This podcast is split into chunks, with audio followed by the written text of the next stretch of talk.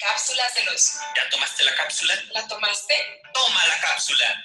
Hola, soy María Richards y quiero compartir contigo este espacio para platicar acerca de los asuntos cotidianos de la vida, cuestionar todo lo que sabemos y descubrir el poder oculto que hay en aquello que no vemos, pero que sin duda determina nuestro día a día. Cápsulas de los. Hola amigos, ¿cómo están? Yo feliz de seguir compartiendo este tiempo y este espacio con ustedes. Bueno, pues siguiendo con el hilo conductor del episodio pasado, en donde comentamos acerca de la importancia de saber manejar nuestras emociones para poder tener relaciones más sanas y poder plantear de forma asertiva y tranquila lo que queremos y necesitamos, pues bien, vamos a ahondar en las emociones. Realmente no se sabe a ciencia cierta qué pasa primero. Muchos autores dicen que primero sucede el pensamiento y este da origen a la emoción. Otros dicen que la emoción sucede primero y después surge el pensamiento. Otros dicen que se dan al mismo tiempo. Lo cierto es que van de la mano. Si hay una emoción, entonces también hay un pensamiento.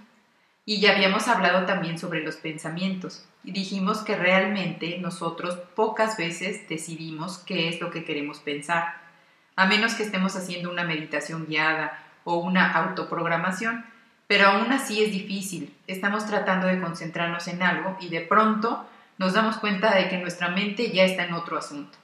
Entonces, los pensamientos surgen, surgen, son como burbujas que brotan y que provienen de nuestras vivencias del pasado, de nuestras creencias personales, de las creencias familiares y también del colectivo, es decir, de la sociedad y en general de toda la humanidad. Ya se imaginarán el tipo de pensamientos que tenemos y la cantidad. Se dice que tenemos en promedio 60.000 pensamientos al día, por lo tanto es muy, muy difícil estar atentos a todos ellos. Realmente nos damos cuenta de qué es lo que estamos pensando por las emociones. Entonces, las emociones, amigos, son el camino de regreso para poder encontrar el pensamiento que acompaña a la emoción. ¿Y para qué queremos encontrar el pensamiento? Bueno, esto es muy útil porque detrás de cada emoción que nos quita la paz, que nos causa angustia, miedo, culpa o tristeza, se encuentra un pensamiento que siempre va a estar equivocado y que podemos reinterpretar. Recordemos que todos esos pensamientos, como dije, surgen del inconsciente, es decir, de esa parte de nuestra mente que no conocemos y que como su nombre lo dice, no lo tenemos consciente.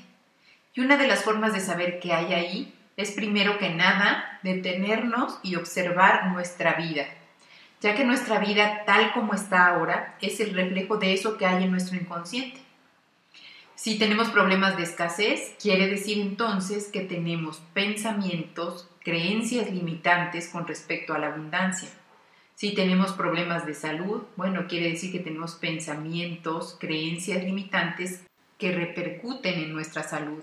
Si tenemos problemas de pareja, también tenemos pensamientos, patrones de conducta, eh, resentimientos que repercuten en nuestras relaciones de pareja y así para todos los ámbitos de nuestra vida. Entonces, las emociones son la brújula que nos indican que hay una oportunidad de cambio. Si nos detenemos a analizar nuestros patrones de pensamiento, eso nos va a permitir entender la razón de por qué nuestra realidad es como es. Y mejor aún, tenemos entonces la oportunidad de cambiarla. Esto ya se ha comprobado de manera científica y cuántica de cómo los pensamientos determinan la realidad que vivimos. Y esta es otra de las razones de por qué la ley de atracción, como nos la cuentan, pues no funciona. Porque por más que nos sentemos a repetir afirmaciones positivas y, a concentrarnos y a dirigir nuestro pensamiento y pensar, soy abundante, merezco todo el bien que el universo tiene para mí, etc., la verdad es que nuestra realidad no cambia, porque la cantidad de tiempo que nos concentramos en hacer eso es muy pequeña con respecto al tiempo que se mantienen esos pensamientos limitantes. Sí, conscientemente todos queremos ser felices, tener una buena salud, ser ricos, tener buenas relaciones, pero no lo somos porque nuestros pensamientos inconscientes determinan en un 95% nuestra realidad y solo el 5%, que es la parte consciente, es lo que determina nuestro día a día. Entonces nuestros problemas son causados por pensamientos no reconocidos y normalmente son pensamientos de miedo o de culpa. La invitación aquí, amigos, es a detenernos y a observar aquello que en nuestra vida nos ha costado trabajo o nos genera conflicto y preguntarnos qué hemos estado pensando acerca de esto que dio origen a la vida que es la que tenemos ahora. La respuesta no viene así de fácil. Hay que hacer un análisis más profundo sobre lo que vivimos, lo que nos dijeron y lo que nosotros creímos. Sin embargo, muchas veces no queremos hacerlo. ¿Por qué? Pues porque nos da miedo y porque tenemos miedo de descubrir o de recordar lo que hemos pasado y volver a sentirnos mal. Pero como bien dijo Jung, aquello que no se hace consciente se manifiesta en nuestras vidas como destino. Y esto no es un trabajo de una sola vez, es un proceso constante de autoconocimiento, de ir mirando dentro de nosotros para poder después reinterpretar lo que vivimos y quedarnos únicamente con los aprendizajes que utilizaremos como recursos que nos sirven para potencializarnos. Entonces, amigos, cada que pierdan la paz, la tranquilidad y se encuentren teniendo una emoción que para fines prácticos vamos a llamar negativa, aunque no lo es, es una oportunidad para detenernos y cuestionarnos cuál es el pensamiento o pensamientos que me llevaron a sentir esto. Muchas veces preferimos evadir la emoción o reprimirla porque nos han dicho que son malas y que no debemos de sentirlas, que tenemos que evitarlas, que tenemos que distraernos. Pero al contrario, yo los invito a que se queden ahí, las vivan, las sientan que vean en dónde se localizan, en qué parte de su cuerpo, e incluso que se tomen un café con ellas para que descubran cuál es el mensaje que les trae. Y como pretendo que estas cápsulas aporten recursos prácticos para vivir una vida con más armonía, les voy a dar una pequeña guía de lo que en mi experiencia he descubierto que hay detrás de las emociones. Bueno, detrás de la emoción de la ira, del enojo, he descubierto que hay un pensamiento de impotencia, de no poder, nos enojamos porque las cosas no salen como queremos, o porque las personas no se comportan como esperamos, o porque no podemos cambiar una situación que no depende de nosotros y eso nos genera ira y nos da impotencia. Aquí el recurso es la aceptación de aquello que no podemos cambiar. Otra emoción. Detrás del miedo, bueno, hay un pensamiento que viajó al futuro. Es un pensamiento anticipado de lo que puede pasar o lo que me puede pasar. Y la mente hace escenarios que normalmente son de terror y eso es lo que nos produce miedo. Aquí el recurso es regresar al presente, hacer lo que sí podemos hacer y tener la certeza de que lo que se nos presente lo vamos a resolver como ha sucedido siempre en nuestra vida. O bien, una de las técnicas de PNL es cuando yo estoy haciendo escenarios en el futuro, bueno, si observo que el escenario que estoy creando me causa intranquilidad, me causa ansiedad, bueno, entonces puedo hacerme cargo de mis pensamientos y crear un escenario que me cause tranquilidad.